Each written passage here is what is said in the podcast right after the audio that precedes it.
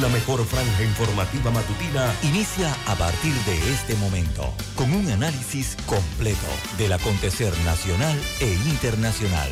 Noticiero Omega Estéreo.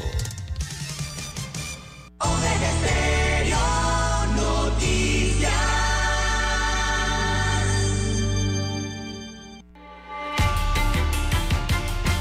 A continuación, los titulares, con los hechos que son noticias hoy.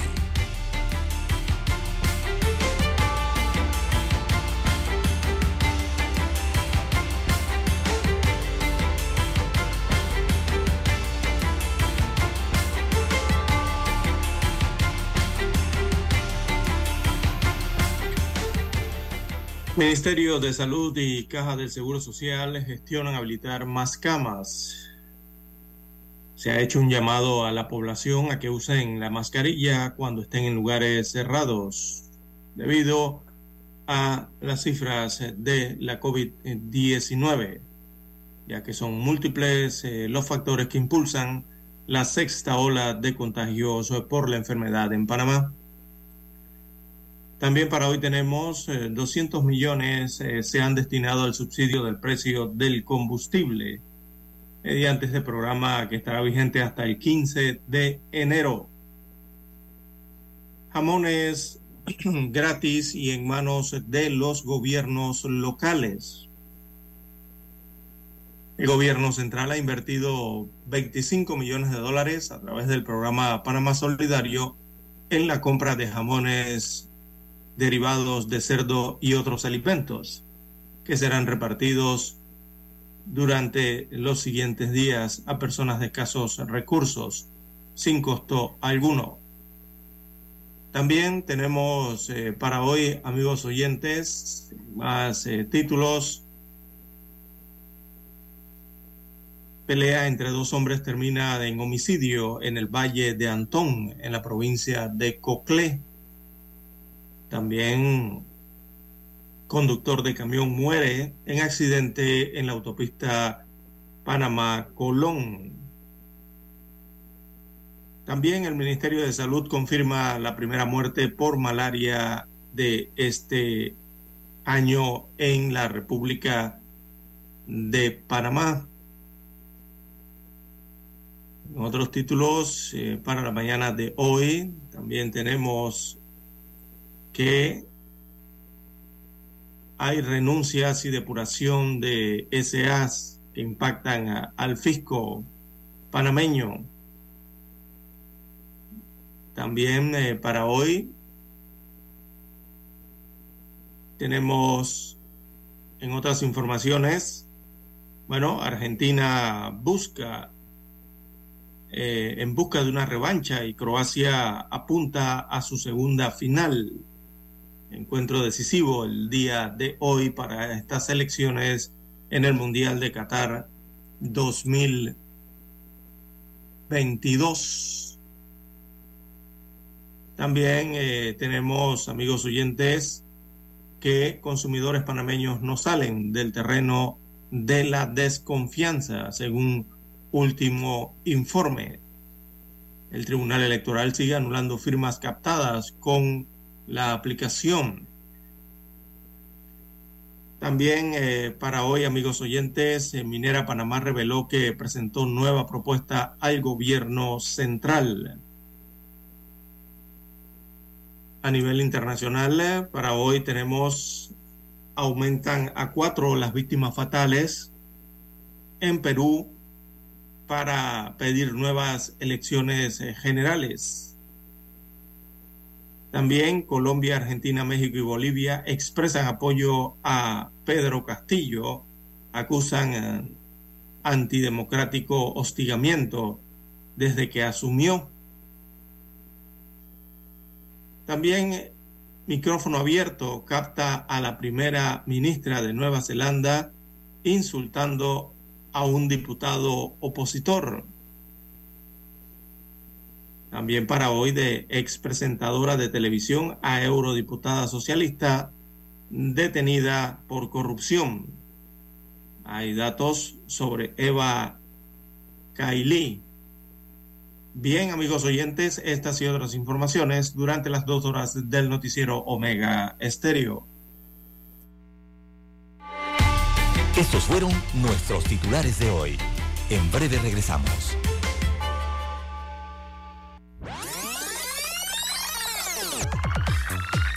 Omega Stereo tiene una nueva app. Descárgala en Play Store y App Store totalmente gratis. Escucha Omega Stereo las 24 horas donde estés con nuestra nueva app.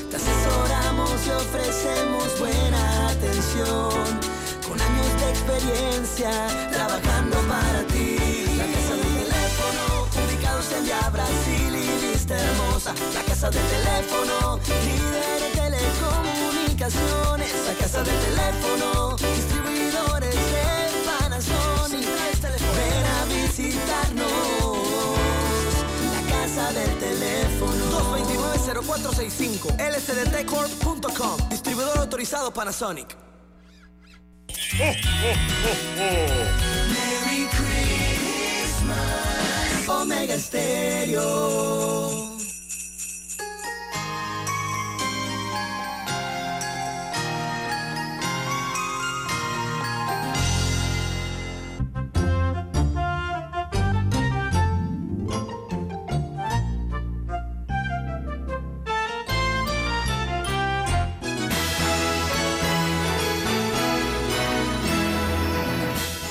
Bien, amigos oyentes, eh, muy buenos días. Bienvenidos todos a esta emisión informativa para la mañana de hoy, 13 de diciembre del año 2022. En el control maestro Daniel Araúz, este es su servidor César Lara.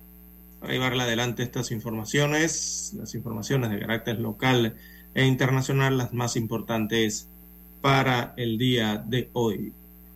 Bien, Arrancamos el noticiero con el reporte epidemiológico del Ministerio de Salud, ya que se han reportado 6.718 contagios nuevos de COVID-19 y se informa también de un aumento de las muertes en la última semana por la enfermedad.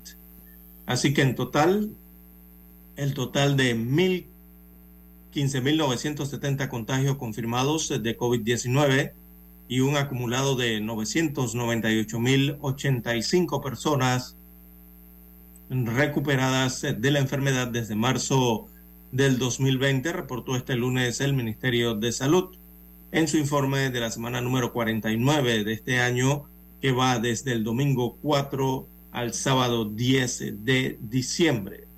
Según detalló la entidad, el Departamento de Epidemiología también contabilizó que la cantidad acumulada de personas fallecidas por esta enfermedad se elevó a 8.543, es decir, 10 defunciones más que las reportadas durante la semana número 48.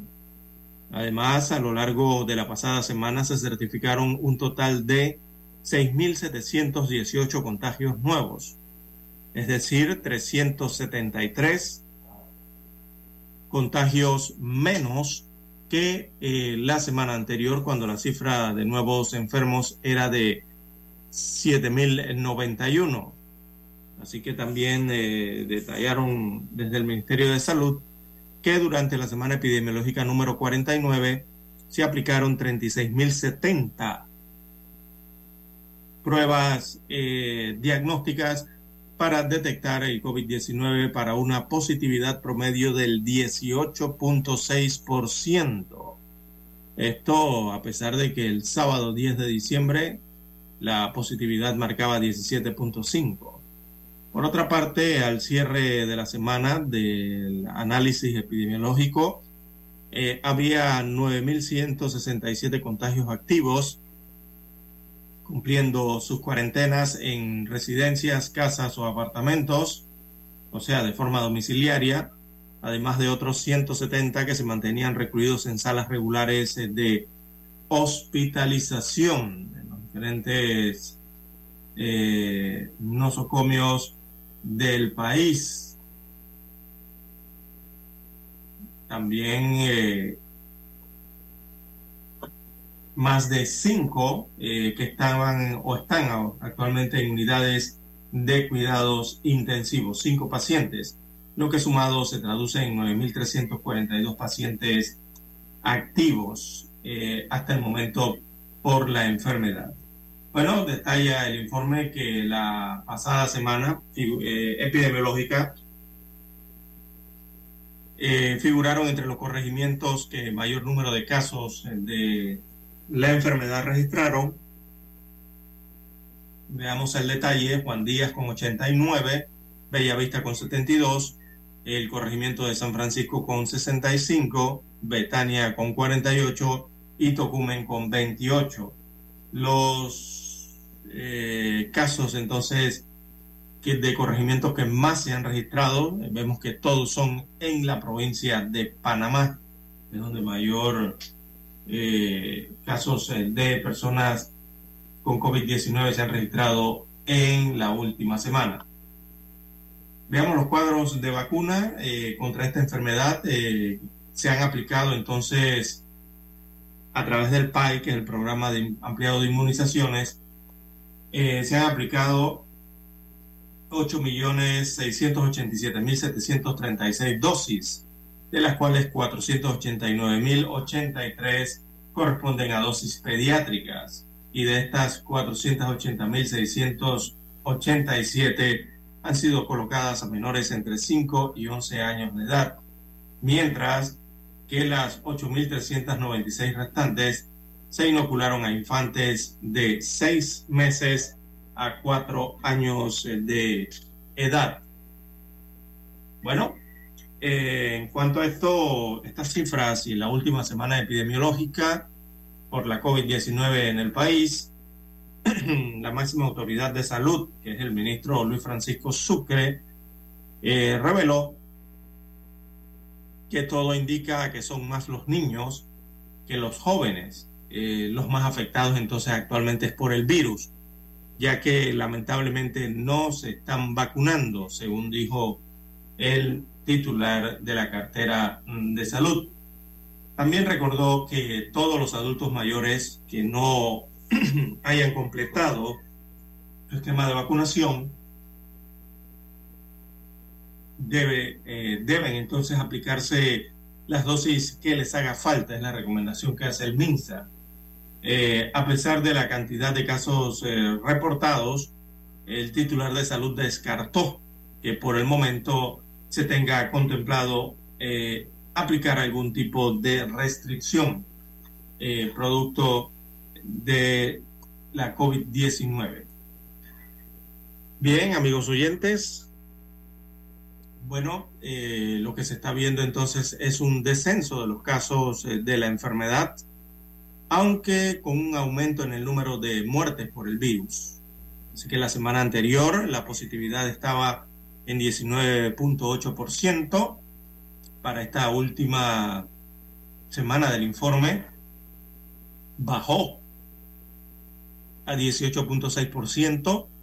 Eh, también hay que destacar que la semana anterior se emitieron siete actas de defunciones por COVID-19 y la última semana del informe señala que se registraron 10 defunciones o sea, aumentaron eh, las muertes en tres en comparación con la semana anterior. Ante este escenario, entonces, el MINSA recomienda a la población extremar las medidas de bioseguridad y también el uso eh, de las mascarillas, sobre todo en lugares cerrados. Bien, hay que señalar que lo que eh, que a esto del COVID-19, eh, también amigos oyentes, eh, se suma lo que es una cocirculación de varios virus respiratorios que están afectando el país desde hace algunas semanas. Recordemos que está la influenza, hay rotavirus, el virus sincitial, que es uno de los que más está afectando, también gripe, también se presenta la COVID-19, eh, la meta eh, neurovirus, el metaneurovirus también está en el ambiente y bueno, y hay otros que he escuchado como eh, rinovirus y también enterovirus, ¿no? Que persisten también en la transición de la temporada lluviosa hacia la temporada seca.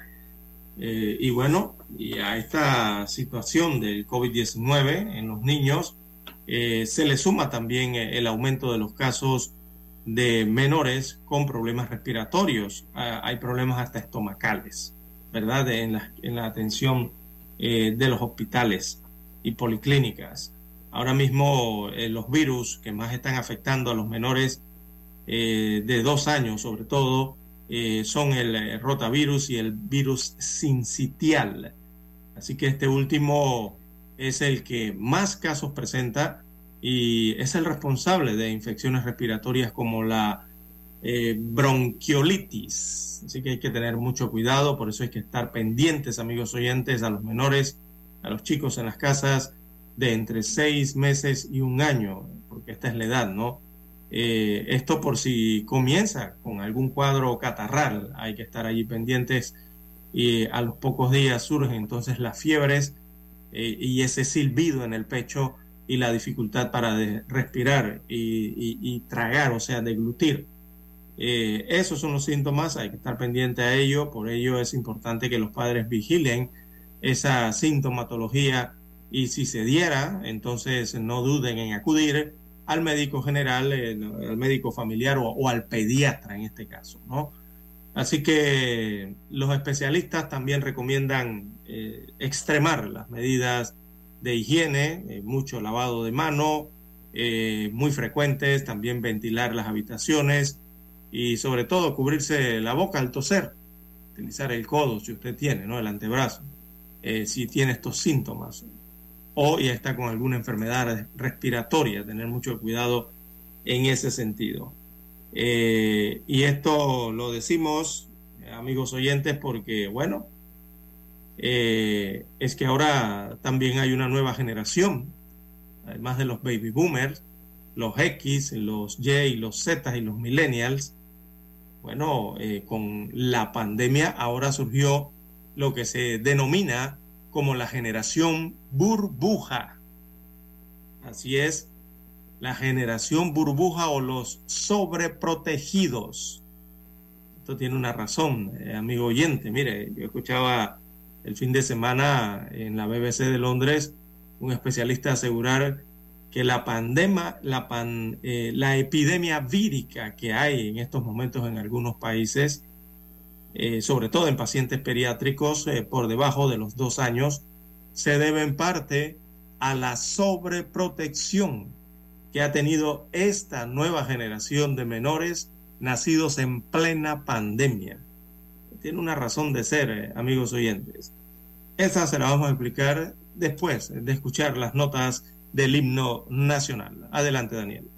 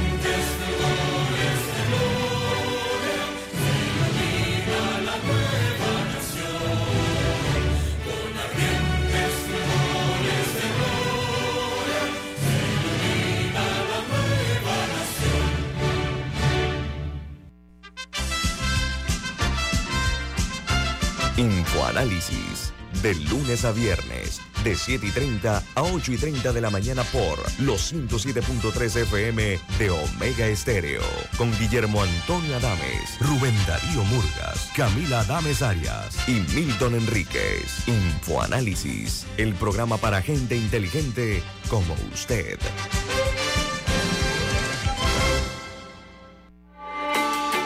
Noticiero Omega Estéreo.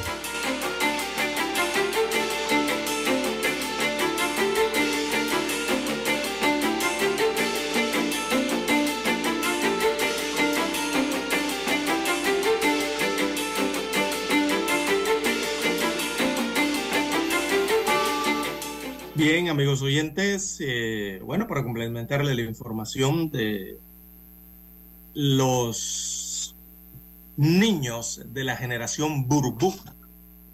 Así es, algunos le llaman generación cápsula o generación burbuja, ¿no? A los sobreprotegidos. ¿Y por qué se señalan que son eh, sobreprotegidos? Ya que eh, estos pacientes menores de edad, sobre todo entre uno a dos años de edad, eh, son los que han nacido en medio de la pandemia de la COVID-19 a nivel mundial y han sido los más sobreprotegidos, esta generación de nacidos en plena pandemia.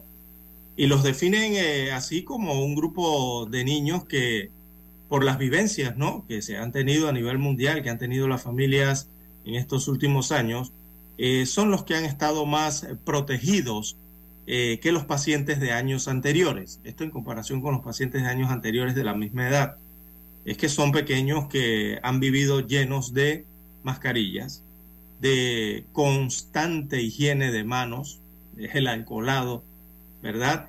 De, eh, los que han vivido en tratar de mantener la ventilación en, los, en casas, en las escuelas, en los espacios abiertos, eh, han vivido de la ventilación eh, natural y claro, eh, por ende han tenido menos refuerzo inmunitario.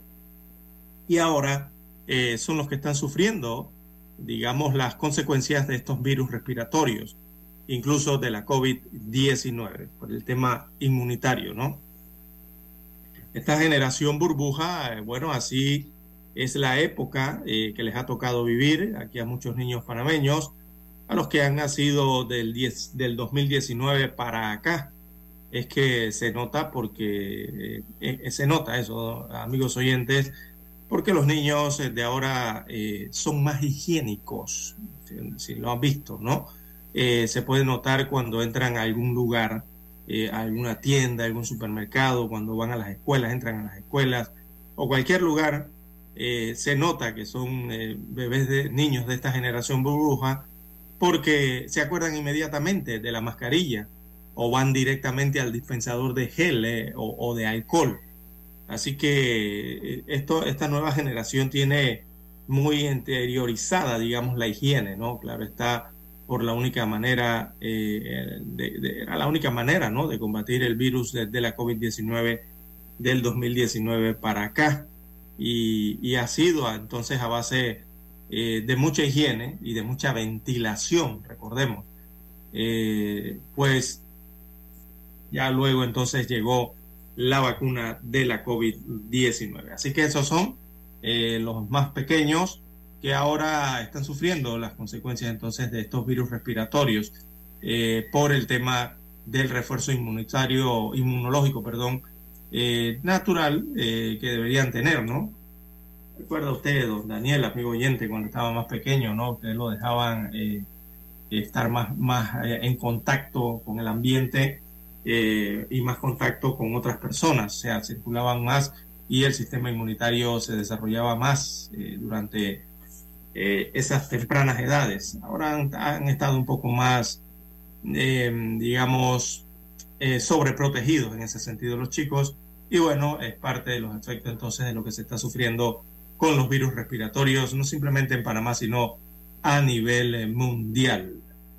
Bien, eh, así está la situación entonces eh, con estos virus del COVID-19 y otros virus respiratorios a nivel nacional en la República de Panamá.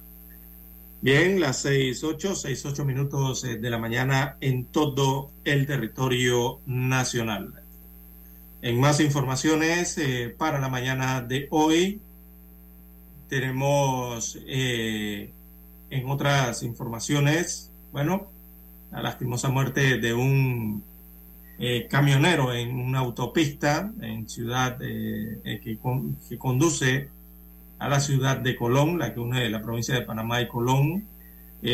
Un conductor de un camión tractor o articulado, como lo conocemos, muchos le dicen mula aquí en Panamá, eh, bueno, el conductor de este camión tractor eh, murió la madrugada de ayer eh, a consecuencias de un accidente de tránsito ocurrido en la autopista Panamá-Colón a la altura de la comunidad de Gunanega con dirección hacia la provincia caribeña. El conductor de la empresa Seaboard Marine perdió el control y por eso terminó en un precipicio a la orilla de la carretera se especula que el conductor pudo haberse quedado dormido, pues el accidente se registró a eso de las 3 de la madrugada de ayer. Horas después eh, se reportó otro fuerte accidente de tránsito en la misma autopista. Los protagonistas fueron un autobús y una camioneta 4x4 que chocaron cerca a Chilibre. Este último vehículo quedó eh, volcado sobre la vía eh, según se muestran en los videos y fotografías publicadas de estos accidentes ocurridos ayer eh, en dirección hacia la provincia de Colón, uno en la autopista y otro eh, también en la autopista a la altura de Chilibre. Así que a manejar con mucho cuidado. 6-10 minutos, 6-10 minutos de la mañana en todo el territorio nacional. También hay que señalar en el tema eh, de salud que se ha confirmado por parte de las autoridades nacionales eh, una muerte por malaria aquí en la República de Panamá. Así lo confirmaba el día de ayer el ministro de Salud. Informó de este deceso por malaria específicamente en la comarca Gunayala, la área oriental del país.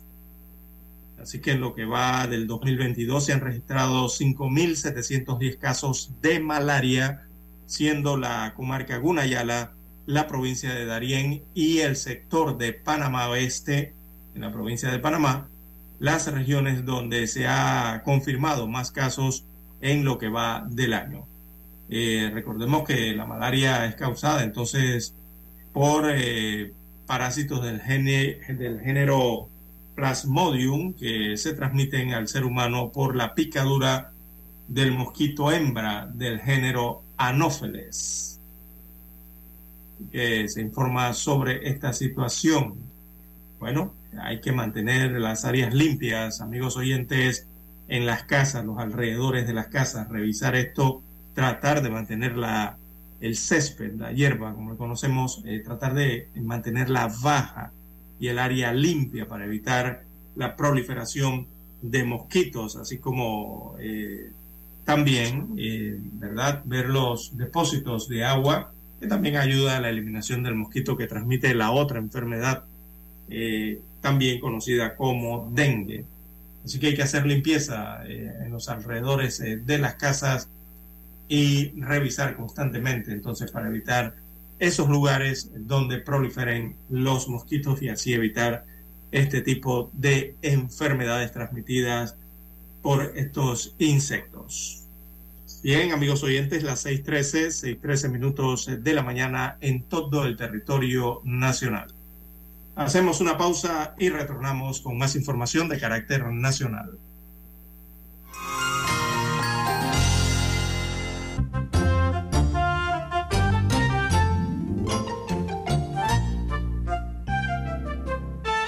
La mejor franja informativa matutina está en los 107.3 FM de Omega Estéreo, 530 AM. Noticiero Omega Estéreo presenta los hechos nacionales e internacionales más relevantes del día. 7:30 AM. Infoanálisis. Con entrevistas y análisis con los personajes que son noticia.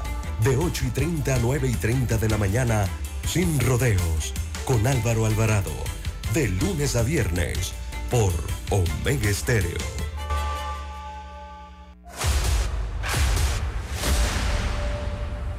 Desde los estudios de Omega Estéreo, establecemos contacto vía satélite con la voz de América. Desde Washington, presentamos el reportaje internacional.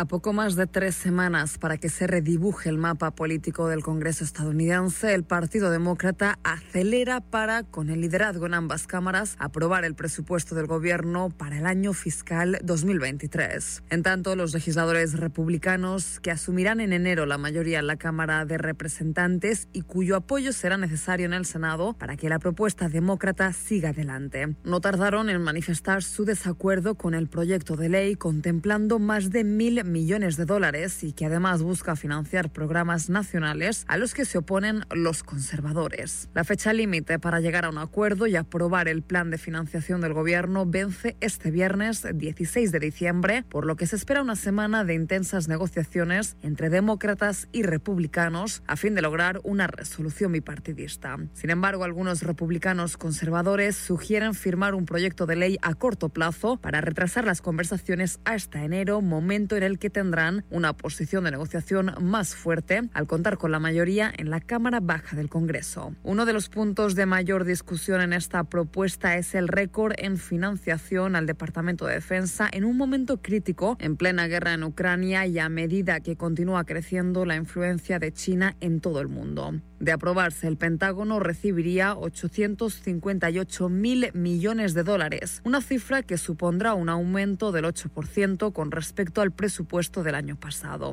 Pese a que obtuvo la aprobación en la Cámara de Representantes, la propuesta demócrata necesita ahora el apoyo de al menos 10 republicanos para aprobar la medida en un Senado dividido por la mitad y en el que el líder republicano Mitch McConnell expresó su oposición a la medida. Esta semana será crucial para que el gobierno no enfrente un cierre en sus operaciones y si finalmente el esfuerzo de los demócratas fracasa en el Senado, el Congreso tendría que recurrir a una nueva fórmula de financiación provisional que simplemente extendería los niveles actuales y retrasaría las conversaciones hasta después del 3 de enero, la fecha que determina la Constitución para el inicio de la nueva legislatura. Judith Martín Rodríguez, Voz de América. Escucharon vía satélite desde Washington el reportaje internacional.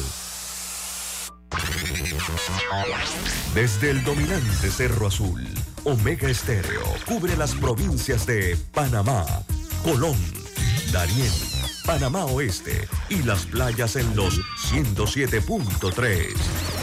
Continúa desde el majestuoso Cerro Canajagua en los 107.5, cubriendo todas las provincias centrales hasta el imponente volcán Barú en los 107.3 para las provincias de Chiriquí, Bocas del Toro y Veraguas. Omega Estéreo para todo Panamá.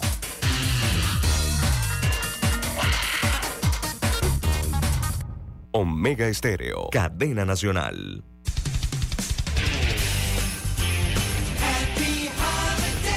Omega Stereo.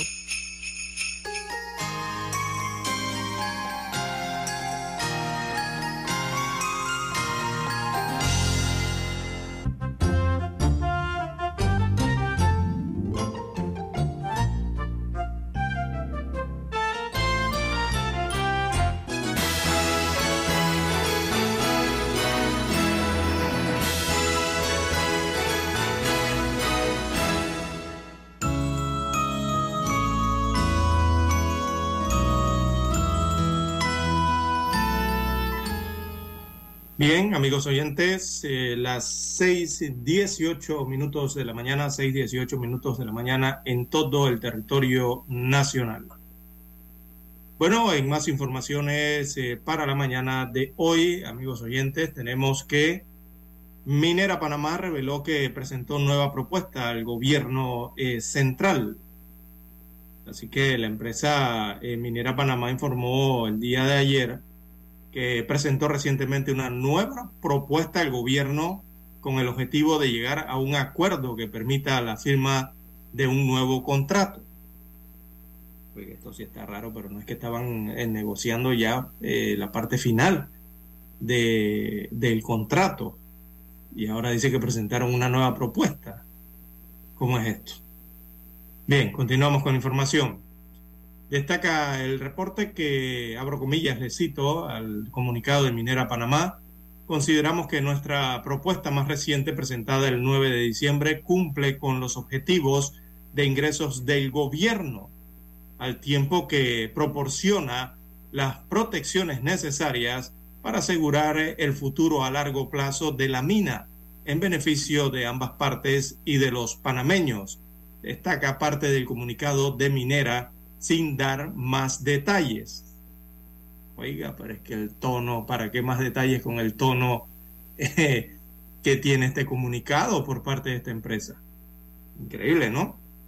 Bueno, su respuesta surge varios días eh, después de que el gobierno central eh, lanzara un ultimátum a, a, la filial de la minera canadiense que de no firmar el nuevo contrato a más tardar el 14 de diciembre eh, que sería el día de mañana, eh, hasta el, día, el plazo ¿no? que tienen para la firma, eh, tomaría entonces acciones alternas en la República de Panamá para continuar con la operación del proyecto minero que entre enero y septiembre del año 2022 eh, generó 2.285 millones de dólares en ventas.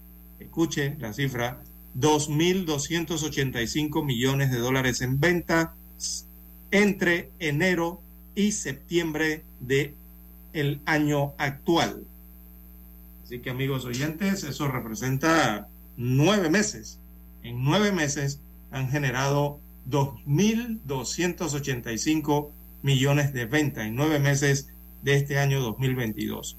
Pero esto habría que sumarle la totalidad ¿verdad?, de años anteriores y que ha reportado la minera, que eso ya está, eh, va por los 7 mil millones de dólares en ingresos eh, por la venta del material eh, minero que se extrae desde la tierra panameña, sobre todo ahí en la parte caribeña de Colón. Así que esta cifra, por lo menos del año 2022, se ubica entonces en un 2% por debajo de las registradas en igual periodo del año 2021. Eh, pero la empresa informó en el comunicado que continúa trabajando con el Ministerio de Economía y Finanzas para llegar a un acuerdo justo y equitativo para asegurar la continua operación de la mina Cobre Panamá antes de la fecha impuesta por el gobierno central. Bueno, es lo que básicamente eh, señala este comunicado, un comunicado que, bueno, tiene un párrafo principal, que es el segundo, a pesar de tener cinco en todo el comunicado, el principal es el segundo párrafo, en donde destacan entonces eh, que consideran eh, los representantes de esta mina que la propuesta presentada el 9 de diciembre cumple con los objetivos de ingresos del gobierno o sea, esto no lo está diciendo la República de Panamá ni el gobierno de la República de Panamá. Esto lo está diciendo es la minera. y dice que al tiempo que proporciona las protecciones necesarias para asegurar el futuro a largo plazo de la mina. Esto no lo está diciendo la República de Panamá ni el gobierno de Panamá. Lo está diciendo es la empresa minera. Eh, y recalco esto, amigos oyentes, porque yo no sé, el tono de este comunicado me trae a recuerdo esa frase que dice eh, eh, que los pájaros le tiran a las escopetas. Entonces, este comunicado tiene esa especie de sabor o de sazón, ¿verdad? Porque uno se pregunta desde cuándo los pájaros le tiran a, las escopetas, ¿verdad? Eh, el territorio eh, de la República de Panamá es el Estado, ¿verdad? De, la República de Panamá. Eh, y Panamá es la que tiene que decirle a esta empresa para entregarle una concesión de sus suelos, de su propiedad, qué es lo que realmente, cuáles son las condiciones. Esas las tiene que dar Panamá. Y yo creo que aquí como que suena al revés la situación. La minera la que le está diciendo a Panamá como qué hacer o como qué presentar. Entonces, eh, esto suena muy extraño. Eh, yo no sé, solo en Panamá a alguien se le ocurre que una empresa le va a decir al Estado cuánto va a pagar. Eso no es así. Es el Estado el que lo dice. El, el Estado es el que pone los parámetros. ¿Verdad? En este caso lo tiene que hacer a través de la administración en turno, que es el gobierno central que dirige, perdón, la República de Panamá. Eh, hasta donde sé, amigo oyente, eh, el contrato original es nulo. Por lo tanto, todo lo que se acordó en él lo es. Eh, todas las exoneraciones, por ejemplo, de impuestos, de importación de los equipos, regalías, etcétera, todo eso, según se dictaminó por parte eh, o sentenció por parte de la Corte Suprema de Justicia de Panamá, eh, viene siendo nulo hasta el momento. Es que es así. Eh, contrato anterior incumplido por la minera y el actual negociado prácticamente en secreto porque no sabemos detalles de ello. Razón por la cual entonces se desconocen sus términos y se desconocen sus alcances. Por eso es que esta situación crea justificadas suspicacias en la ciudadanía, porque no han dado detalles de nada.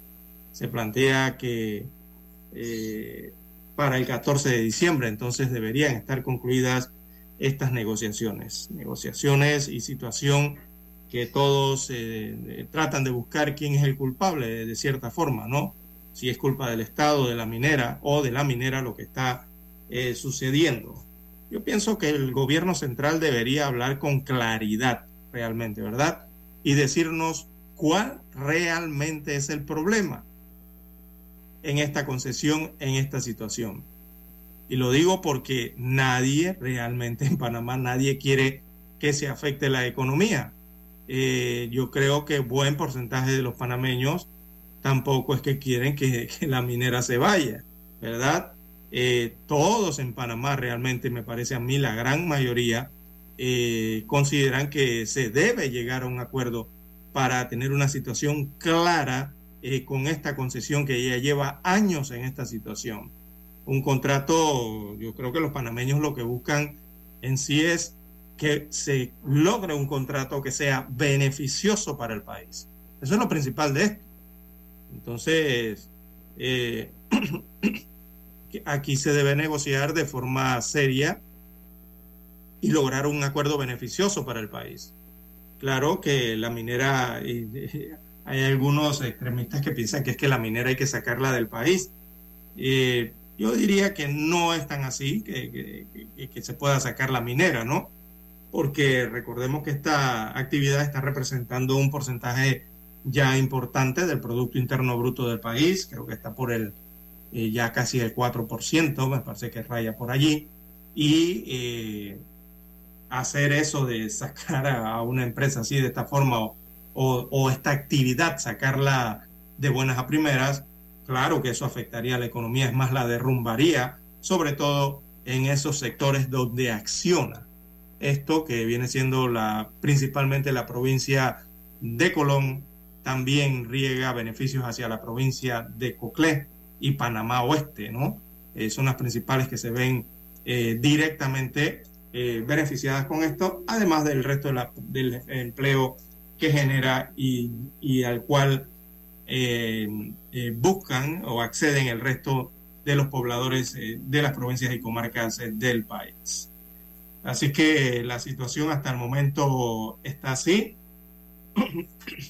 Recordemos que eh, hay un fallo vigente y que realmente ha sido un fallo ignorado eh, por la empresa y también tolerado por las autoridades de la República de Panamá eh, ya en diversos gobiernos. Y, y, todo esto se une a la otra posible violación, ¿no? Por ahí se habla de que se hablan de acciones de otros gobiernos o, propietarios de otros gobiernos en parte de esta minera. Recordemos lo que señala la constitución política del país. la problemática con esto es que la mina sigue operando ilegalmente en el país y bueno, el gobierno eh, tiene la oportunidad de oro, se le presenta la oportunidad de oro eh, para negociar eh, un contrato en donde la empresa se ajuste realmente a la ley, eh, pague todo lo dejado de pagar, porque aquí no se han dado pagos, eh, se paguen eh, los impuestos, se paguen el agua, se paguen el uso, se paguen muchas cosas que se han dejado de pagar porque el, contrato es ilegal. Entonces, es la oportunidad de oro para que se negocie un porcentaje justo para la República de Panamá. Me refiero a la participación de utilidades eh, del país. Eh, bueno, eso es lo que se espera eh, ocurra entonces con la negociación de este contrato que tiene, según el Estado panameño, hasta el día de mañana la empresa para dar una respuesta en cuanto a la firma de un nuevo contrato.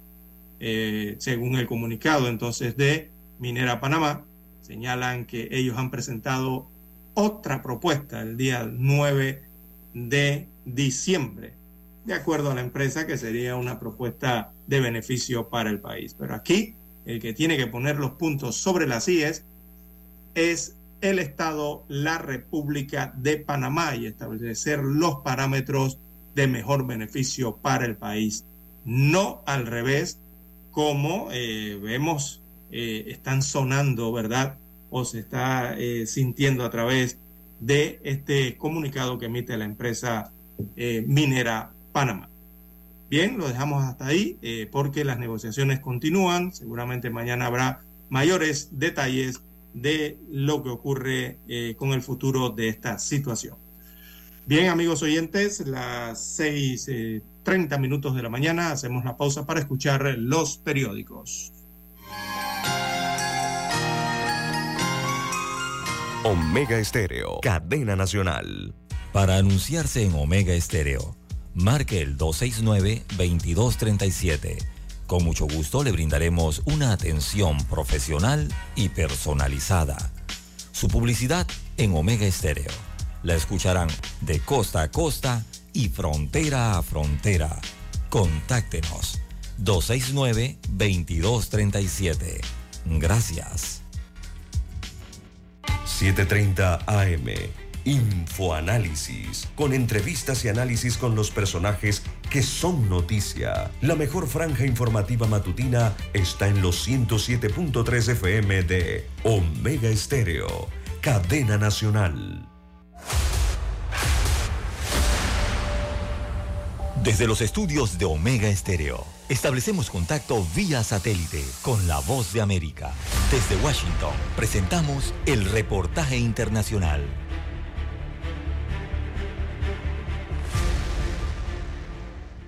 A inicios de mes, el gobierno del presidente Nicolás Maduro declaró estado de alerta sanitaria por 90 días en los estados Anzuategui, Miranda, Nueva Esparta, La Guaira y Sucre, tras la detección de la enfermedad AH5N1 en pelícanos. De acuerdo a la Sociedad Venezolana de Infectología, el actual brote de influenza aviar en las Américas supera con creces uno registrado en 2015 y advierten que aunque el riesgo para el público en general sigue siendo bajo, es importante tomar medidas preventivas al estar cerca de aves potencialmente infectadas a fin de minimizar el riesgo de transmisión a humanos. Flor Pujol, jefe de Laboratorio de Biología molecular del Instituto Venezolano de Investigaciones Científicas, explica que las vacunas no protegen a los humanos de la influenza aviar, pero insiste en que estos virus no usan los mismos receptores para entrar en el epitelio respiratorio en humanos. Los virus que infectan aves normalmente no infectan a los humanos. La gran diversidad antigénica de estos virus exactamente son los virus que infectan a las aves. Lo que infecta a los humanos es una diversidad antigénica más restringida. El médico internista infectólogo Antonio Ríos añade que aunque la capacidad de transmisión es muy baja debido a su capacidad mutagénica, en otras oportunidades el virus H5N1 ha podido infectar a humanos y así como se evidencia en aves silvestres o de migración, la enfermedad se puede presentar en aves de corral y son los cuidadores las personas más expuestas. El problema de esto es que la mortalidad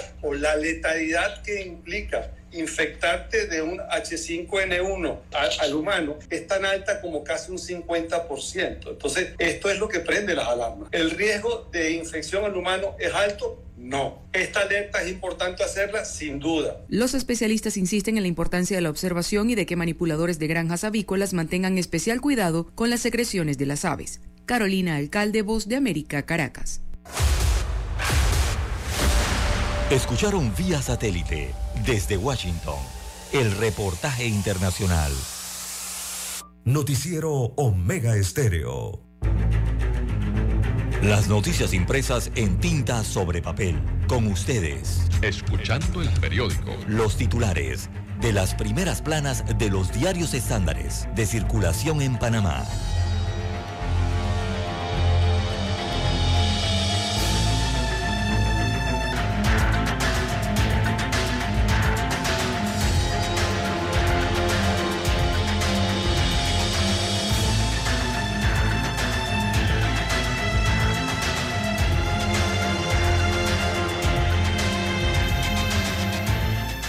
Bien, amigos oyentes, el diario La Estrella de Panamá, la decana de la prensa nacional, titula para este martes 13 de diciembre del año 2022, Impacto en las recaudaciones fiscales por renuncias a las sociedades anónimas.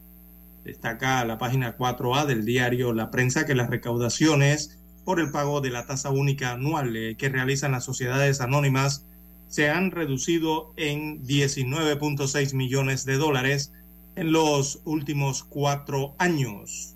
Publio de Gracia, que es el director de ingresos eh, de la Dirección General de Ingresos, explicó que han descartado que muchas sociedades no estén cumpliendo con las obligaciones eh, tributarias, perdón, han detectado, es lo que ha detectado la DGI, que no están cumpliendo con las obligaciones eh, tributarias. Es el impacto entonces que afecta a las recaudaciones del Estado en este rubro eh, por las renuncias a las SA. También para hoy la estrella de Panamá eh, titula Trancadas las negociaciones entre Minera Panamá y el gobierno en busca de un nuevo contrato. La policía de Bélgica allana sede del Parlamento Europeo, esto en las internacionales allí versa sobre el tema de la corrupción eh, en estas latitudes. También para hoy la estrella de Panamá titula eh, Panamá y Colombia avanzan en paridad de género en el sector público, que habla de equidad en la página 2B. También eh, negociaciones minera y ambiente. Hay un reportaje especial de la abogada eh, la abogada, que también es ambientalista y es de nombre Susana Serracín, eh, consideró que es incomprensible que una actividad como la minera a cielo abierto eh, se realice en una zona protegida. Debemos plantearnos un aprovechamiento sostenible de nuestros recursos que no ponga en jaque la seguridad humana ni los ecosistemas. Eh, verse en parte del artículo especial que tiene hoy la estrella de Panamá en la página 2A respecto a esta temática. Eh, también en los deportes, Argentina y Croacia abren eh, el telón de semifinales. Así es, amigos oyentes, eso se va a verificar el día de hoy, en horas de la tarde. Argentina busca su tercer mundial y Croacia quiere avanzar por segunda vez consecutiva a la final del Mundial de Fútbol de la FIFA. y por, y por allí, ¿no? Claro que conquistar por primera vez la corona. Estuvo cerca en el Mundial de Rusia y ahora se acerca nuevamente a esa instancia. Tiene Argentina enfrente. También, eh, amigos oyentes, la estrella de Panamá eh, destaca hoy en su fotografía principal, bueno, su pie de foto es En busca del sustento. Destaca la gráfica principal, la imagen que las fiestas de fin de año representan una oportunidad económica para muchas familias que utilizan los espacios públicos para ofrecer servicios como forrar regalos o vender frutas. La alcaldía de Panamá ha otorgado 150 permisos para diversos puestos de venta sobre la servidumbre o en espacios eh, públicos, según se informa. Bien, amigos oyentes, estos son los principales titulares que aparecen hoy en portada del diario La Estrella de Panamá.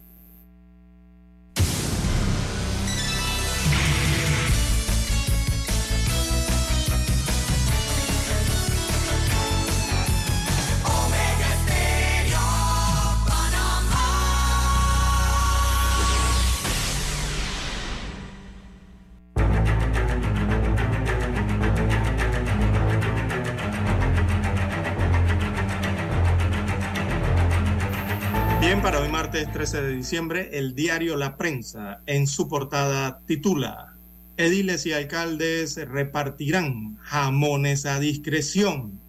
Así es como usted lo oye, amigo oyente.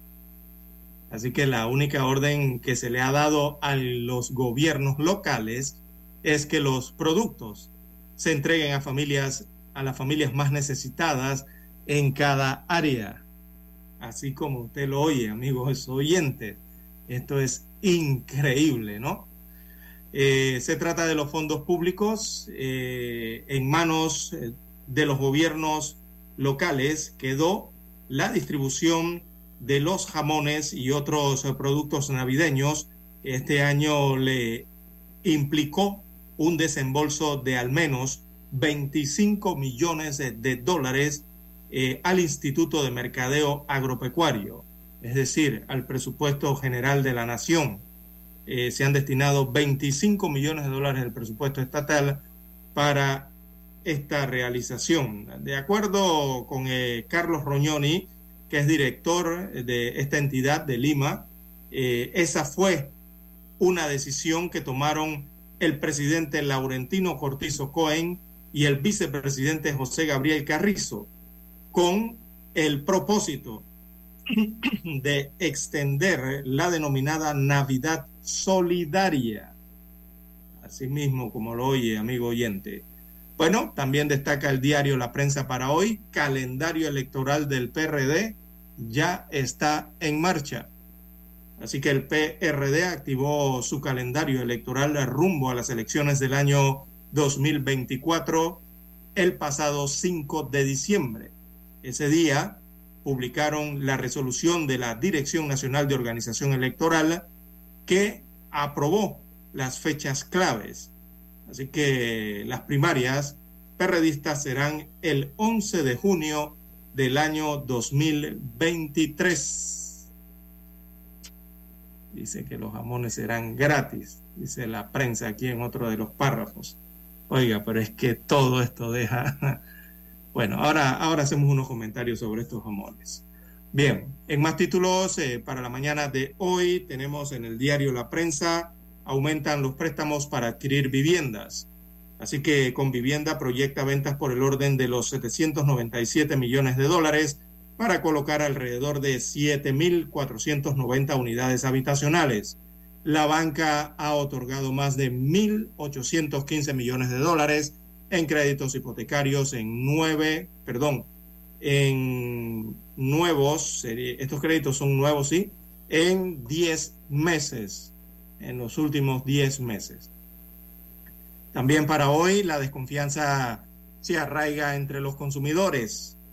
Eh, todos los indicadores del índice de confianza de los consumidores panameños eh, quedaron por debajo de la línea de los 100 puntos, que es un punto intermedio entre la confianza y la desconfianza. Así lo revela entonces el índice de confianza del consumidor panameño eh, que registró 62 puntos. Las bajas expectativas de conseguir trabajo y la poca capacidad de ahorro siguen generando alta desconfianza. Destaca hoy el diario La Prensa respecto a este informe presentado el día de ayer. Bueno, lastimosamente esto nos habla de una mentalidad recesiva en la población, una recesión. Bien, en más títulos del diario La Prensa para hoy, Panamá, eh, en Panamá hospitalizaciones aumentaron por la COVID-19. Así que el número de hospitalizados en la sala y unidad de cuidados intensivos, en salas y en unidades de cuidados intensivos UCI por la COVID-19 sigue en aumento. Dice la prensa que la semana epidemiológica del 5 al 10 de noviembre cerró con 170 pacientes hospitalizados en sala y 5 en unidades de cuidados intensivos, lo que representa más de 10 en sala y uno más en la UCI que la semana anterior. Esto según el informe epidemiológico del Ministerio de Salud. En otros títulos, eh, para la mañana de hoy del diario La Prensa, el Tribunal Electoral anula más firmas captadas con la aplicación oficial. Así que este eh, eh, en seis días, ya para ver, tres, seis, sí, en seis días el Tribunal Electoral eh, anuló 2.900 firmas captadas supuestamente de forma irregular eh, con la aplicación de la entidad a 122 aspirantes de libre postulación a diputados, también a alcaldes y a representantes. Esa es la cantidad que se ha anulado hasta el momento. También en otros títulos, eh, para la mañana de hoy, del diario La Prensa en Panorama, ingeniero panameño recibe reconocimiento. También UNESCO eh, dice Estados, estados eh, deben derogar leyes que sancionan difamación. Además, Justicia de España no ubica a Martinelli, refiriéndose al expresidente de la República de Panamá, que es requerido en España por temas eh, judiciales. También en los deportes, Croacia busca acabar con sueño de Lionel Messi. Bueno, todo está en riesgo en este mundial.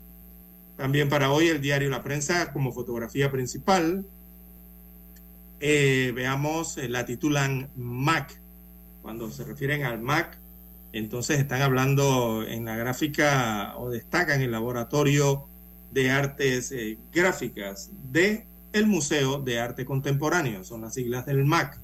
Así que con el propósito de contribuir a la formación y aprendizaje de los artistas locales, el Museo de Arte Contemporáneo eh, eh, retomó su laboratorio gráfico MAC Panamá, el taller de artes gráficas que operaba en el museo desde su inauguración en 1900 82 y cuyo modelo de instrucción fue primero o, fue pionero realmente en la capacitación y orientación de artistas desde la época. El pasado fin de semana se dio la presentación final de los trabajos de 10 artistas, según destaca el pie de foto de la fotografía principal del diario La Prensa para la mañana de hoy. Con ella culminamos la lectura de los principales titulares de los diarios estándares de circulación nacional. Hasta aquí, escuchando el periódico.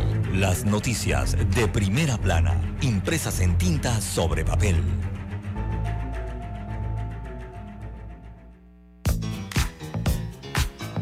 Desde el dominante Cerro Azul en los 107.3. 107.3. Continúa por el majestuoso Cerro Canajagua en los 107.5 para provincias centrales. Hasta el imponente Volcán Barú. Volcán Barú. En los 107.3. Transmite Omega Estéreo, cadena nacional simultánea Noticiero Omega Estéreo. Desde los estudios de Omega Estéreo, establecemos contacto vía satélite con la voz de América. Desde Washington, presentamos el reportaje internacional.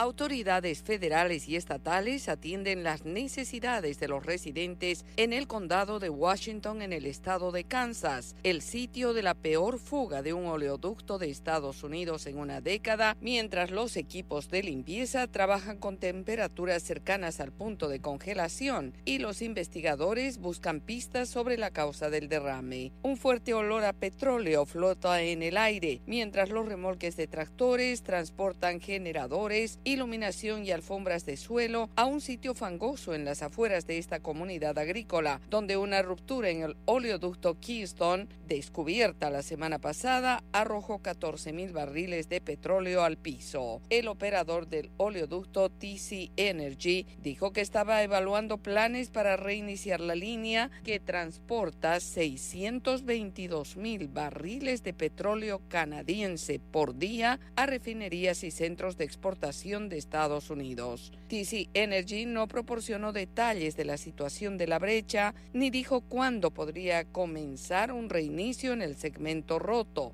Randy Hubbard, coordinador de preparación para emergencias del condado de Washington, informó que especialistas ambientales de lugares tan lejanos como Mississippi están ayudando con la limpieza mientras investigadores federales peinan el sitio para determinar qué causó la ruptura de la tubería de 91 centímetros de ancho. El condado de Washington, un área rural de unas 5.500 personas, está a unos 322 kilómetros al noroeste de Kansas City, la capital del estado. El derrame no ha amenazado el suministro de agua ni ha obligado a los residentes a evacuar y los trabajadores de emergencia instalaron barreras para contener el petróleo que fluyó hacia un arroyo cercano. Yoconda Tapia, Voz de América, Washington.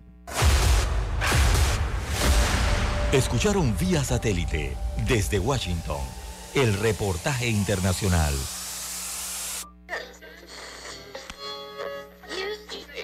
Cuando nadie creía en el FM estéreo. Esta es la nueva generación en radio. Esta es la generación Omega. Construimos el camino que seguirían las demás. Omega Estéreo. 41 años de profesionalismo, evolución e innovación. Que esta Navidad esté llena de amor y paz sobre tu vida. Que la magia de la Navidad sea tu mejor vestido, tu sonrisa el mejor regalo y tu felicidad mi mejor deseo. Que en esta Navidad y el Año Nuevo se desborde el amor y la salud en ti. Que los problemas, incertidumbres y la injusticia no sean tropiezos en tu vida. Pídele a Dios claridad y solución. Mensaje del licenciado Juan de Dios Hernández Sanjur, su abogado de confianza. A su entera disposición. 6614-1445. Es momento de adentrarnos al mar de la información. Este es el resultado de nuestra navegación por las noticias internacionales más importantes en este momento.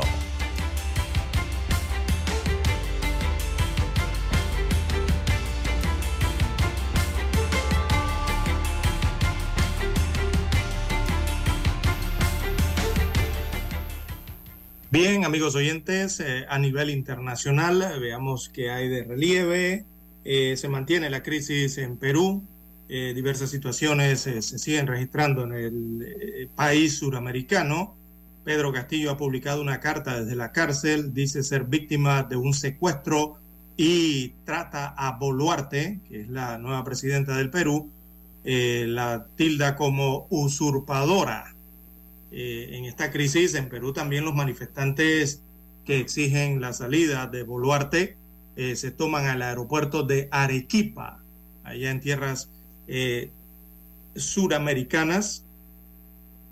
También el Congreso de Perú aprobó un proyecto de ley que levanta el fuero especial a Pedro Castillo, recordemos que está en la cárcel, y también, amigos oyentes, eh, bueno, ha sido presentado finalmente eh, al Congreso también el proyecto de ley que adelanta las elecciones para el año 2024. Esto eh, en medio de la situación que se presenta en el país suramericano. Ya aumentan a cuatro las víctimas fatales en Perú durante las protestas para pedir nuevas elecciones. Eh, son fallecidos en estas protestas. Eh, bueno, se acaba de actualizar la información, suben a siete, ya no son cuatro, es siete son los fallecidos, entonces la cifra que sube eh, de las producto de las protestas en Perú. los manifestantes allá para la mañana de hoy están exigiendo la liberación de Pedro Castillo y también están exigiendo la realización de comicios inmediatos eh, en la nación eh, suramericana. Así que también Colombia, Argentina, México y Bolivia eh, han expresado apoyo a Pedro Castillo y acusan antidemocrático hostigamiento desde que asumió el poder el expresidente, el hoy expresidente peruano. Eh, principalmente vamos con eh, la cifra de los fallecidos. Eh, son varias situaciones que se están presentando en este país suramericano. Entre las víctimas fatales figuran tres adolescentes que tenían entre 15 y 16 años de edad. Así que cinco manifestantes más murieron este lunes, según se ha contabilizado, en las protestas en Perú, que reclaman la renuncia de la presidenta Dina Boluarte lo que se elevó entonces, lo que elevó a siete el total de los fallecidos desde el pasado domingo, pese a la propuesta de la mandataria de adelantar las elecciones para abril del año 2022. El anuncio de Boluarte de enviar al Congreso un proyecto de ley para adelantar dos años las elecciones previstas para el 2026 eh, atizó a los manifestantes que exigen la liberación del presidente destituido Pedro Castillo, y también exigen el cierre del Parlamento y comicios inmediatos en las calles. Así que uno de los decesos eh, eh, ocurrió en Arequipa, en la parte sur, eh, esto queda hacia el sur de Perú, esta viene siendo la segunda ciudad peruana en importancia y ese deceso se dio durante la actuación policial para recuperar la pista de aterrizaje del aeropuerto de Arequipa Recordemos, esa pista o ese aeropuerto ha sido tomado por unos 1.500 manifestantes que se encuentran allí. Eh, otros cuatro civiles fallecieron durante marchas eh, repelidas por la policía antimotines en Chincheros y también en Andahuayal, perdón, Andahuaylas, en, este, en esta región que pertenece al, departamento de Apurimac, que es la cuna de Boluarte, ¿no? Eh, también en la parte meridional del país. Allí, de allí es nacida la actual presidenta. Así que mm, tenemos reportando eh, siete personas fallecidas en las regiones de Abancay y Arequipa, eh, según informó la Defensoría del Pueblo. Y aquí lo que se vive en Perú es que las protestas siguen en aumento eh, en este territorio suramericano. Recordemos que el expresidente Pedro Castillo está detenido por orden de un juez tras su fallido autogolpe de Estado el pasado miércoles y posterior destitución por parte del Congreso. Él fue reemplazado constitucionalmente en la jefatura del Estado por la vicepresidenta Dina eh, Boluarte. Es lo que se tiene hasta el momento, eh, adicional a la presentación entonces en el Congreso del Perú de ese proyecto, iniciativa que había sido anunciada eh, la madrugada de ayer lunes por la presidenta Dina Boluarte, precisamente a raíz de las violentas protestas en diversas regiones del país que exigen el cierre del Congreso y también la celebración de nuevos comicios. Eso, por lo menos, ha sido presentado ante el Congreso eh, este texto de proyecto de ley que plantea entonces el adelanto de las elecciones generales del país eh, para abril eh, del 2024. Bien, parte de lo que ocurre entonces en territorio eh, suramericano. En otras informaciones a nivel internacional, también tenemos para hoy que se le quedó, como decimos en buen panameño, el celular abierto a la primera ministra de Nueva Zelanda. Así es, amigos oyentes. Eh, micrófono abierto eh, fue lo que le ocurrió a la primera ministra y eh, fue captada entonces insultando a un, diputado opositor. Esto es lo que le ha ocurrido a la primera ministra neozelandesa, neozelandesa, perdón, Jacinda Arden. fue sorprendida entonces este martes llamando capullo arrogante a un diputado opositor en el Parlamento en un comentario privado captado por el micrófono de su escaño. Esto le ha ocurrido eh, en medio de esta polémica.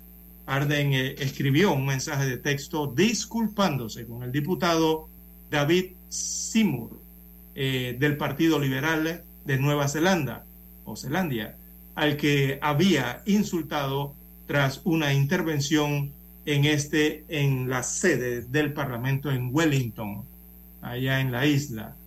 Eh, así que las declaraciones, en declaraciones a los medios locales, eh, el diputado David eh, Seymour, el único diputado del partido en el legislativo, indicó que la primera ministra le escribió un mensaje que decía, abro comillas, le cito a la jefa de Estado neozelandesa, lo siento, no debería haber dicho eso, cierro comillas.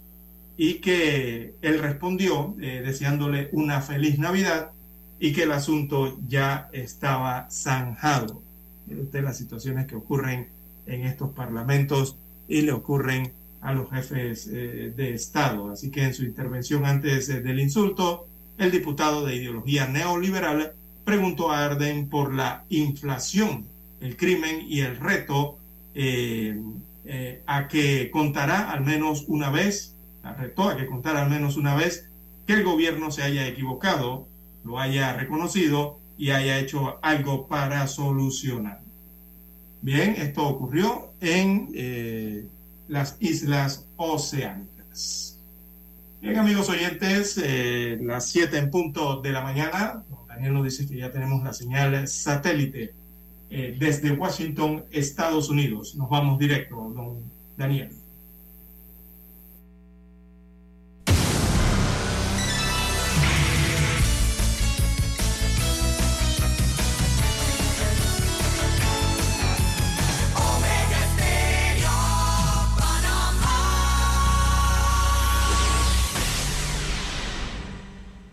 El satélite indica que es momento de nuestra conexión. Desde Washington, vía satélite.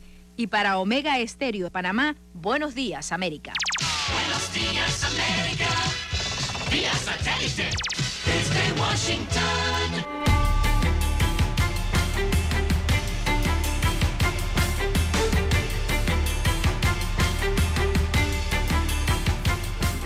Leonardo Bonet.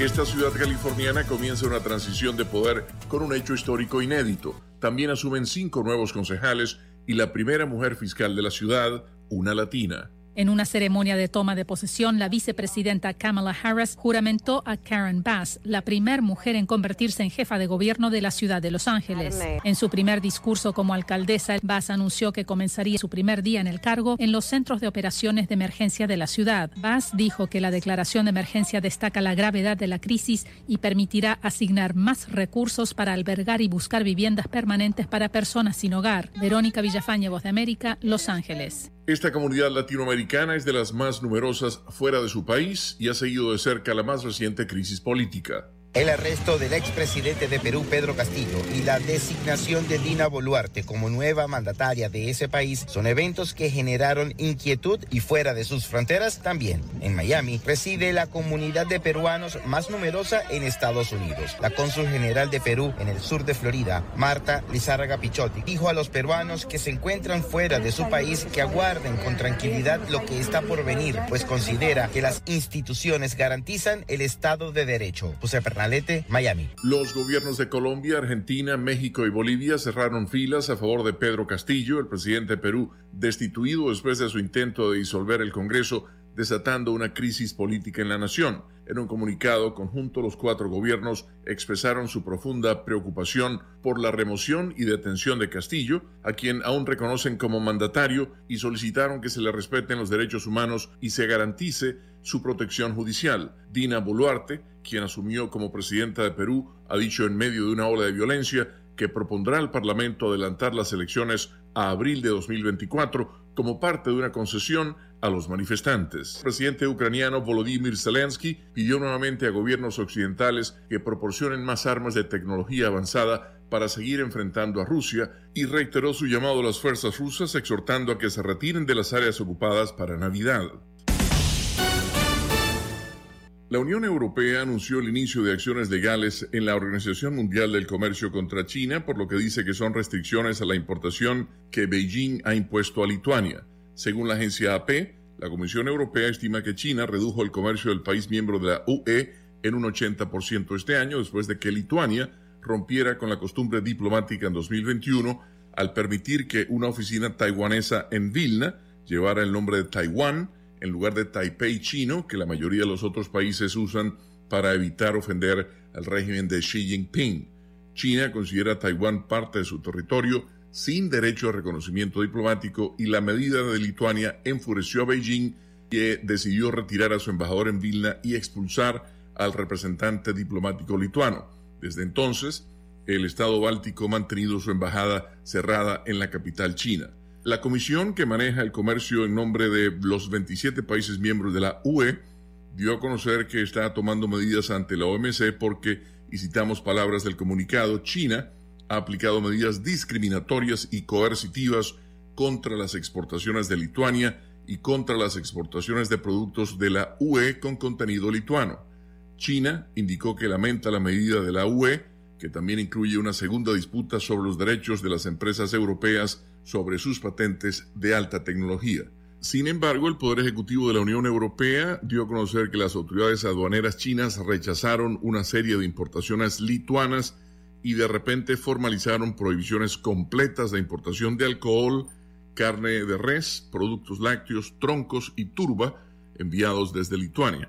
También destaca que Beijing ha utilizado razones alimentarias y de salud animal para hacerlo. Antes de este año, Lituania exportaba alrededor de 210 millones de dólares en productos a China anualmente. La Comisión está particularmente preocupada por el impacto en todo el mercado europeo porque las medidas de China podrían disuadir a las empresas de hacer negocios con Lituania para evitar que se impongan restricciones a sus propios productos. Insatisfecha con la respuesta de Beijing a sus preguntas, la Comisión solicitó el establecimiento de un panel de la OMC para escuchar la disputa y espera que su solicitud sea escuchada el 20 de diciembre o a fines de enero. Podría pasar un año no obstante antes de que el órgano rector del comercio mundial emita una decisión. Leonardo Bonet, Voz de América. Desde Washington vía satélite y para Omega Estéreo de Panamá hemos presentado Buenos Días América. Buenos días, América. Vía satélite. Desde Washington. Omega Estéreo, cadena nacional. Que esta Navidad esté llena de amor y paz sobre tu vida. Que la magia de la Navidad sea tu mejor vestido, tu sonrisa el mejor regalo y tu felicidad mi mejor deseo.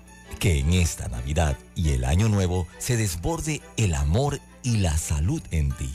Que los problemas, incertidumbres y la injusticia no sean tropiezos en tu vida. Pídele a Dios claridad y solución. Mensaje del licenciado Juan de Dios Hernández Sanjur, su abogado de confianza. A su entera disposición. 6614-1445. Noticiero Omega Estéreo.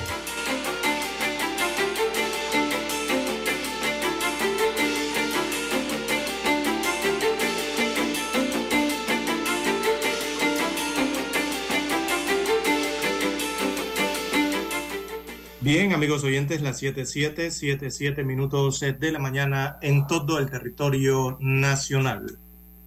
Bueno, nuestras redes sociales, estamos en arroba César Lara R, repito, arroba César Lara R es mi cuenta en la red social Twitter, también para el Instagram.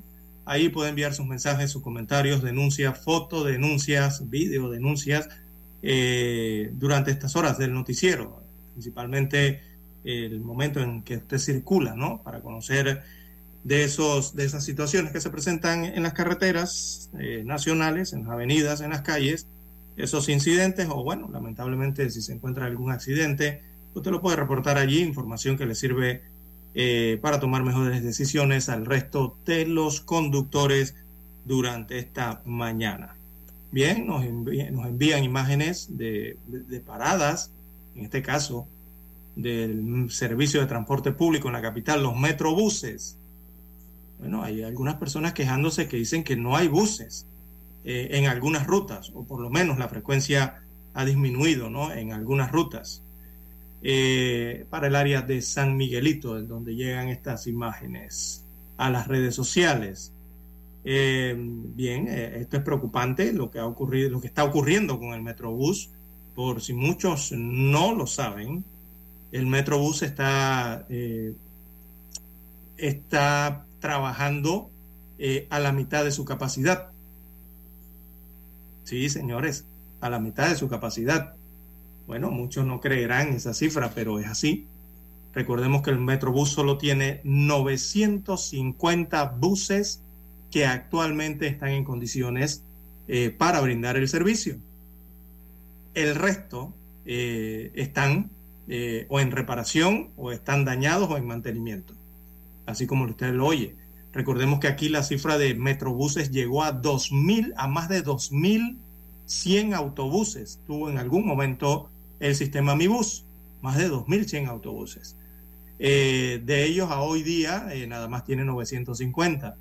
Eh, o sea, hoy solo cuenta con el 45% de lo que llegó a tener una empresa como Mi Bus eh, en algún momento, ¿no? Es lo que tiene ahora el 45% funcionando y con ese 45% o 900 buses, 950 creo que son, eh, con eso tiene que movilizar a más de 450 mil personas o más de 450 mil pasajeros diarios en el área metropolitana. Yo creo que esa cifra de pasajeros se queda corto, el Metrobús transporta más. Eh, pero así está la situación y ahora para el mes de diciembre entonces hay algunas quejas en cuanto a la frecuencia de los autobuses para algunas rutas de ciudad eh, capital. Bueno, así está la situación con el Metrobús. También para el día de hoy, bueno, nos envían otra, eh, bueno, estas son fotografías. Bueno, aquí hay un video incluido. Y eh, en arroba César Lara R, pueden enviarme allí los, los videos. También en Omega Estéreo eh, 107.3, arroba Omega Estéreo 107.3, allí también eh, se reciben los videos para comentar en el noticiero. Y este que nos envían, eh, bueno, eh, es que esto es lo que está ocurriendo. Y esto, hay varias fotos que me han enviado de esto eh, la semana eh, pasada y continúa esta problemática eh, para esta semana. Y es que eh, en diversos puntos eh, de la ciudad capital, y yo eh, que he estado por el interior durante estos días, también puedo confirmar que en diversas ciudades del interior del país se han incrementado el número de migrantes ilegales, tanto adultos, padres, madres, como hijos y bebés, ¿verdad? De origen sudamericano principalmente, que están pidiendo dinero en las calles. Eso está ocurriendo, no simplemente en Ciudad Capital, en el Distrito Capital, en el Distrito de San Miguelito, en el este de la provincia, sino que está ocurriendo también en las principales eh, cabeceras eh, de las provincias. Eh, en Chiriquí, en David, hay una gran cantidad de migrantes que han quedado varados en el país, algunos también que están en los estos se llaman los albergues para el área de Planels, eh, eh, que están en las calles de los principales corregimientos, de las principales ciudades, solicitando dinero a través de cartones, incluso con sus hijos, ¿no? Hemos visto menores de edad, lastimosamente, eh, portando, cargando eh, eh, estas especies de, de, pancartas o cartones, pidiendo dinero, ¿verdad? según versan algunos de estos cartones para poder regresar a sus países, por una parte, y otros como ayuda simplemente, pensaría yo que para poder sostenerse aquí en la República de Panamá. Y, esta situación se está repitiendo en puentes elevados. Vemos el área de Albrook, el área de San Miguelito, los pasos peatonales elevados. Eh, esto se está repitiendo en las intersecciones semaforizadas de Ciudad Capital, de San Miguelito y también en las del interior del país. En Chitré me enviaron una fotografía que yo pensaba, pero ¿qué hacen por allá? Sí, hasta en la ciudad de Chitré hay migrantes ilegales eh, solicitando dinero en las calles. Santiago de Veraguas, eh, la, cabecera allá en, en, la provincia de Chiriquí, David, eh, ni se diga, es una de las ciudades eh, más importantes en el interior que tiene gran cantidad de migrantes solicitando ayuda monetaria. En Penonomé también verifiqué que se está dando esta situación y en las principales calles y avenidas acá en Ciudad Capital, el área de Caledonia, de Bellavista, se, se observa mucho esta situación también en San Miguelito y en algunos centros eh, comerciales. Así que el llamado realmente es para el Estado central, el gobierno central, a poner atención en esta problemática eh, que está eh, está, se está incrementando en los últimos días, en las últimas semanas, con los migrantes que llegan aquí hasta Panamá. Muchos de ellos llegan vía fronteriza entre Panamá y Colombia a través de la selva de Darién. Bien, las 7:14, 7:14 minutos de la mañana en todo el territorio nacional. Bueno, eh, parte de lo que ocurre entonces en las avenidas de la ciudad.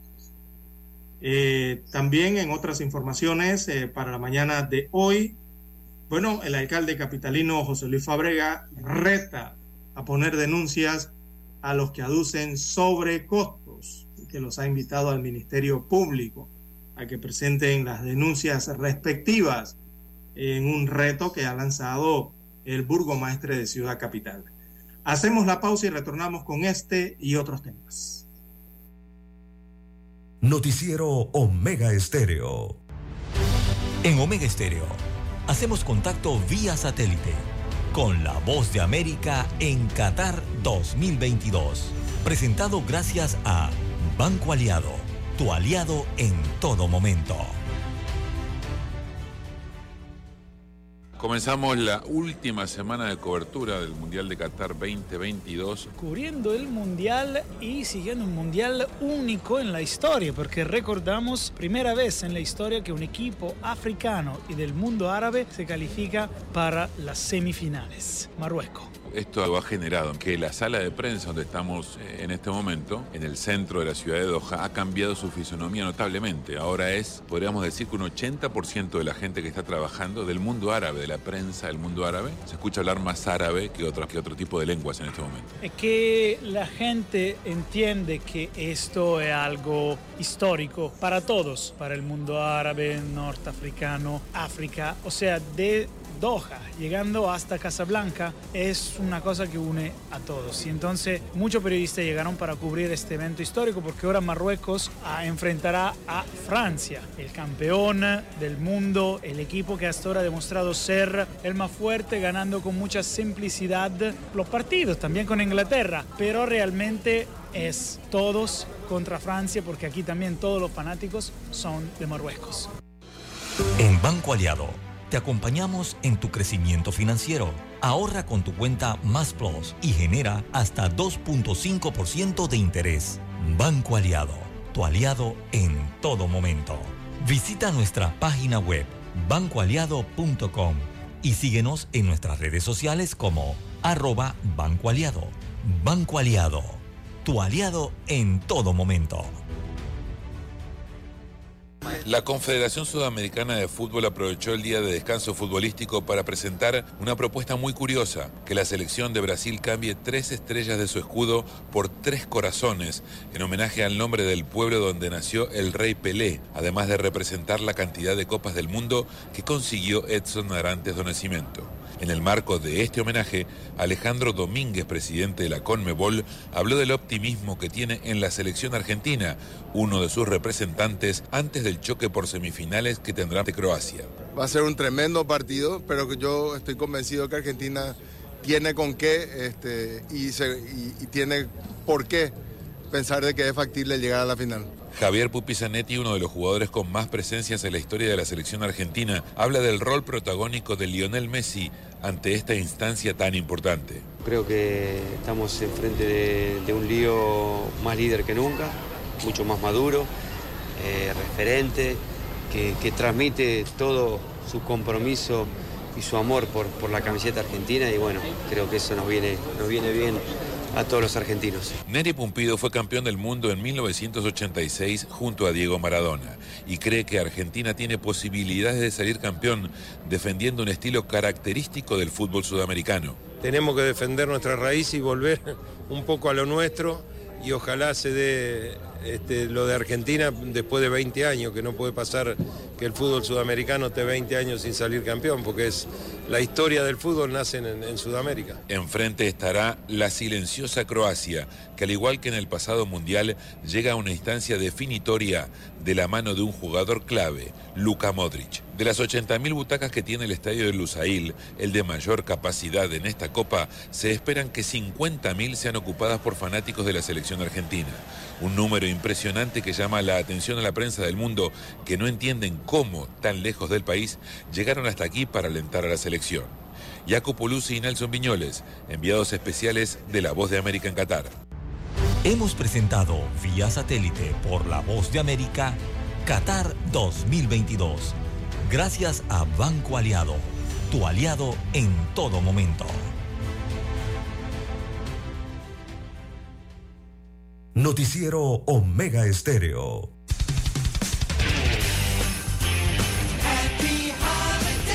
Omega Stereo.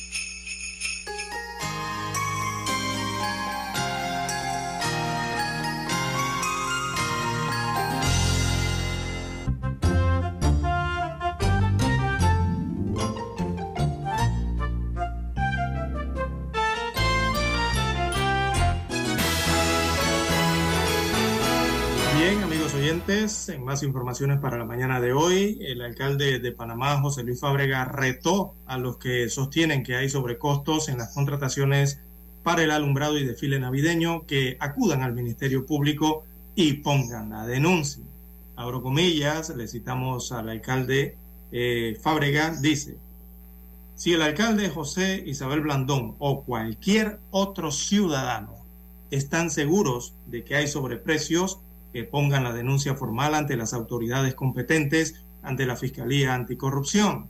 Si no las ponen, quiere decir que no tienen pruebas, según expresó el jefe de la comuna capitalina. También advirtió que no le pagará nada a ningún proveedor que no haya cumplido a satisfacción la entrega del bien por el cual fue contratado. Sobre el desfile navideño del domingo, el alcalde indicó que solo se ha hecho el abono del 20% de los 2.8 millones de dólares y todavía la empresa no ha presentado las cuentas del saldo restante. Eh, lo digo para evitar el morbo, dijo el alcalde, de algunas personas malintencionadas. Ese proyecto primero fue al Consejo Económico Nacional, fue asignado al Presena, donde se le dio una segunda revisión y de allí fue a la Contraloría General de la República, según dijo el alcalde. Eh, es lo que ha señalado respecto eh, a el desfile de navideño y el alumbrado de navi- navideño, sobre todo el desfile, ¿no? Celebrado eh, este, este domingo en Ciudad eh, Capital.